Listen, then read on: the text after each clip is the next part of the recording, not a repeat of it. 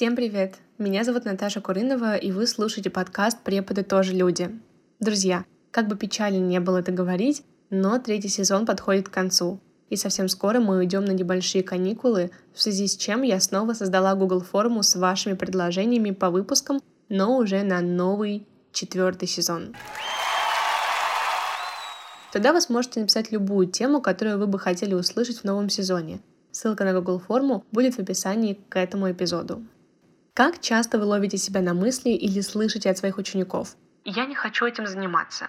У меня нет мотивации. Я не знаю, как заставить себя этим заниматься. Знакомы, да? Сегодня я хочу подробно поговорить про тему мотивации, потому что я знаю, что меня слушают и подростки, и студенты, и преподаватели. А проблема отсутствия мотивации или ее потери одна из самых актуальных в наше время. Я постараюсь на основе своего опыта разобраться, почему нам бывает тяжело найти мотивацию к учебе, что можно сделать, чтобы ее найти, и как постараться ее удержать, ну, чтобы, так скажем, она от вас не убегала. Если верить определению из интернета, то мотивация – это процесс, управляющий поведением человека, задающий его направленность, организацию, активность и устойчивость. Если простым языком, то мотивация, как мне кажется, это наш основной двигатель, благодаря которому мы имеем возможность реализовываться в жизни и достигать поставленных целей. Найти ее – задача весьма тяжелая. Раньше я не задумывалась над таким понятием, как мотивация. У меня было просто надо и все. Зачем, почему, даже в голову мысль такая не приходила. Возможно, это отголоски моего воспитания, так как в течение какого-то времени в моей семье не было нравится-не нравится, а было просто делать. Например, я всю свою осознанную жизнь не могла и не могу понимать физико-математические и химико-биологические предметы. Химия, физика, математика, биология. Ну, не даются они мне. Я человек исключительно гуманитарного склада ума. Я люблю литературу, языки, искусство. Вот это да, это мое. И когда я еще была в школе и программа начала усложняться, мне было тяжело успевать и понимать, у меня не было мотивации учить эти предметы, потому что я знала, что моя планируемая профессия будет связана с абсолютно другими профилями. Я пыталась учить, как у меня получалось, потому что в любом случае контрольной работы и ВПРы никто не отменял. Да и к тому же назвать эти предметы совсем бесполезными нельзя, ведь какие-то знания из них все равно могут нам пригодиться во взрослой жизни. Так что в аттестате с 9 класс у меня стоит заслуженная тройка по химии, и мне абсолютно не стыдно об этом говорить, потому что тройка — это прекрасная оценка для меня по этому предмету. А по математике свою четверку я еле-еле натягивала все свои школьные года, вплоть до 11 класса.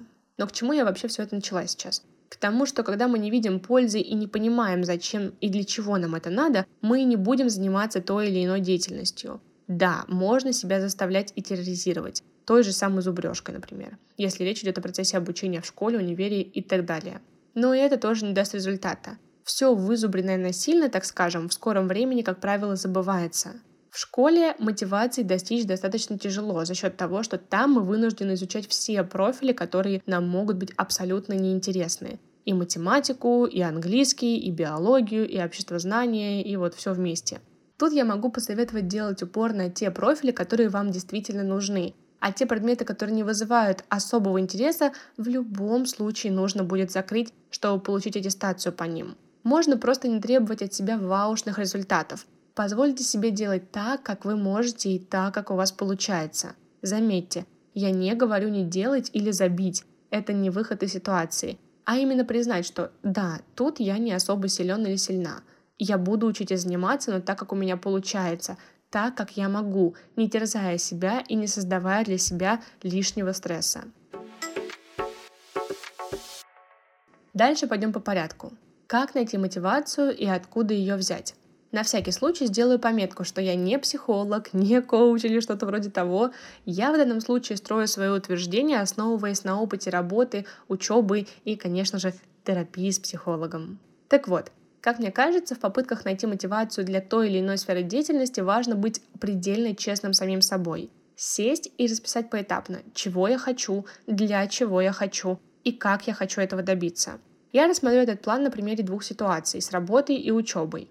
Например, я хочу развиваться в сфере дизайна и хорошо зарабатывать. Я хочу этого, чтобы иметь возможность найти дело по душе, узнавать новое и иметь хороший заработок, который будет меня устраивать. Допустим, Но чтобы хорошо зарабатывать, мне нужно иметь знания для работы. Следовательно, мне нужно образование. Я могу подготовиться к поступлению в ВУЗ на специальность, связанную с дизайном, учиться, параллельно постараться начать работать и применять новые знания на деле. Либо, если меня не хватает средств, я могу найти себе работу, например, баристой, и накопить на обучение по дизайну, чтобы начать развиваться в любимой сфере. Или же про работу. Мне нужно работать больше и придумывать что-то новое. Надо сесть, прописывать новый материал. Но сил у меня что-то вообще нет. И что-то вообще не хочется. Тогда нужно разобраться. Зачем мне этот новый материал и больше работы? Угу, окей. Я хочу, чтобы моя клиентская база расширялась. Следовательно, ко мне будет приходить больше клиентов. Следовательно, мой заработок увеличится. Я хочу, чтобы про меня и мою деятельность узнавало больше людей. Потому что для меня важно, чтобы мой блог, например, становился более заметным и полезным для людей. С ростом популярности моего блога я смогу иметь возможность больше зарабатывать, опять же таки, и увеличивать доход. Я могу устроить себе небольшой brainstorm и выписать, э, что я могу полезного дать аудитории, о чем я могу рассказать и чем я могу поделиться. Я могу прописать контент-план на публикации в социальных сетях и начать их вести на регулярной основе, чтобы быть у людей на виду. Я могу обратиться за помощью к SMM-специалисту, который поможет мне в развитии блога и продвижении продуктов для аудитории. Понятно, что все кейсы и люди разные, но это небольшие примеры того, какие ситуации можно рассмотреть в виду данной темы, чтобы стало понятнее, что я имею в виду. По похожей схеме я действовала, когда начинала вести свои социальные сети. Раньше у меня не было мотивации вести блог в Инстаграме. Напоминаю, он запрещен на территории Российской Федерации. Или же того же самого сообщества подкаста. Мне вечно не хватало времени, посещали мысли, что то, о чем я буду писать или рассказывать, будет неинтересно людям. Проще говоря, я просто искала для себя отмазки, чтобы не заниматься этим. Но год назад я начала работать над своими социальными сетями – Сначала с помощью SMM-специалиста, а в дальнейшем и до сих пор я уже занимаюсь этим самостоятельно, потому что нашла свою мотивацию. Мне важно, чтобы обо мне и моей деятельности узнавало больше людей. Мне нравится делиться своей жизнью, учебой и работой. Мне нравится рассказывать про заботу о ментальном здоровье и пользе терапии. Мне хочется, чтобы люди, которые подписывались на мой блог и следят за ним, открывали для себя что-то новое и в каком-то смысле делали это благодаря мне. Да, я признаюсь честно, я не зарабатываю много с ведения социальных сетей. По большей степени я вообще с них не зарабатываю. Но моя мотивация в этом вопросе совершенно не заключается в деньгах. Она заключается в моем желании продвигать себя и давать людям пользу, потому что мне это нравится. И за то время, сколько я веду свой блог и тот же самый подкаст, я получила очень много приятных и теплых отзывов о себе и о том, что я транслирую. А это также очень сильно мотивирует. Если мы говорим про мотивацию именно в процессе обучения и преподавания, как педагог я часто сталкиваюсь с учениками, которые приходят на занятия не по своему желанию или у которых отсутствует мотивация к учебе в целом. Для меня в таких ситуациях всегда важно на самой первой встрече именно с учеником пообщаться. Я всегда задаю всем вопрос. Как ты думаешь, почему мама привела тебя на занятия? Как ты думаешь, зачем тебе это нужно? Зачем тебе нужно заниматься?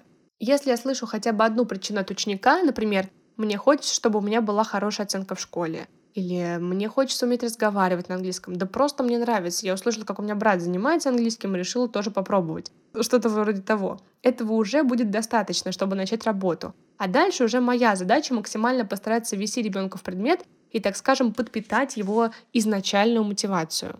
Если же я не слышу никакого ответа, кроме того, что, ну, не знаю, это вообще мама хочет, чтобы я занимался, то тут уже как-то, ну, как-то, как-то, как-то, как мне кажется, можно попробовать поработать, вовлечь ребенка в предмет. Но если мотивация у него отсутствует, и он не хочет принимать знания, потому что как раз-таки мотивация у него отсутствует, и ребенок не видит смысла заниматься, то проще поговорить с родителями и предложить либо найти другого педагога, либо не терроризировать ребенка этим английским, а дать ему возможность развиваться в другой сфере. Я всегда еще говорю, что если в будущем ребенок сам изъявит желание заниматься, то он пойдет и будет заниматься. Но на этапе, когда он не видит в этом смысла, никакие принудительные меры не помогут, как мне кажется. Хорошо, этот момент мы разобрали, но тогда встречный вопрос. Почему мотивация теряется?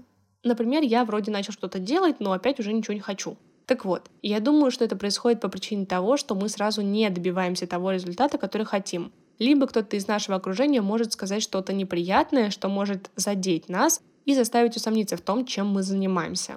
Если посмотреть на первую причину с результатом, то, на мой взгляд, изначально не нужно требовать от себя бешеных результатов сразу. нужно дать себе время на реализацию и обязательно отслеживать даже маленькие успехи. Везде, в работе, в учебе, в любой сфере. Как я уже много говорила, вы для себя должны быть главным мотиватором. Оборачивайтесь всегда на себя и делайте выводы, как было раньше и что с вами сейчас. Если говорить про мою работу с учениками, например, то для сохранения их мотивации к учебе я всегда стараюсь их хвалить за любой правильный ответ, выполненный ДЗ и тому подобное. Стараюсь подмечать их результаты и показывать им, какие успехи они делают. Это важно делать с учениками любого возраста, но для детей маленьких это особенно важно, если это малыши, там, допустим, или начальная школа. Детки, у которых сейчас нежный возраст. В этот период они при правильном выстроенном контакте с педагогом могут видеть вас не просто человека, дающего знания, а наставника, если так можно сказать. И на моем опыте, как правило, когда ребенок с вашей подачи замечает свои успехи, потом он хочет дальше их демонстрировать вам на занятиях, а родителям дома. Могу привести пару примеров. Моя маленькая ученица-пятилетка научилась считать до 10, и почти каждое занятие мы считаем пальчики, проверяем, все ли она принесла на занятие. И пока мы учились, я всегда ей говорила, какая ты молодец, смотри, сколько ты уже запомнила, смотри-ка, все пальчики сегодня на месте, давай похвалим себя. И в этот момент на английском мы говорим I'm good и гладим себя по головке. Сейчас она считает уже сама, без моей помощи, и всегда это делает с большим энтузиазмом. Второй пример — это мой 11-летний ученик, который буквально месяц назад, когда мы занимались первый раз после каникул, он мне говорит на английском. Я был в Москве, и там встретил настоящего англичанина. Я с ним поговорил, узнал, как его зовут и откуда он, а он сказал, что у меня хорошее произношение. Я его похвалила и была очень рада, потому что знаю, какой прилив эндорфина мы испытываем, когда общаемся с носителями языка и применяем свои знания, так сказать, на практике. А еще больше меня порадовало сообщение мамы мальчика, которая написала, что несмотря на то, что ребенок стеснялся, что абсолютно нормально в этой ситуации, он все равно очень хотел пообщаться с носителем и ходил очень довольный после этого. Ребенок сам замечает свои успехи постепенно и видит результат своей работы. Это самое главное. Так что, уважаемые слушатели, не забывайте хвалить как самих себя, так и своих учеников, если вы педагог. Мне кажется, что это мой самый большой моновыпуск. По секрету скажу вам, что на написание этого сценария у меня ушел почти месяц. Я много думала, собирала мысли в кучу, вспоминала ситуации из жизни, которые можно привести в пример, и в итоге получилось вот так. Я очень надеюсь, что у меня получилось грамотно и понятно порассуждать на тему мотивации, потому что тема правда важная и актуальная. И также надеюсь, что вам понравился этот эпизод и оказался полезным для вас. Не забывайте ставить ему сердечки на Яндекс Музыке и звездочки на Apple подкастах. И пишите комментарии, чтобы мы могли поддержать обратную связь. Ссылка на меня и соцсети подкаста будет в описании к эпизоду, а также ссылка на Google форму с предложениями на четвертый сезон также ждет вас в описании к этому выпуску. Спасибо большое, что послушали этот эпизод. Обнимаю вас и желаю прекрасного дня.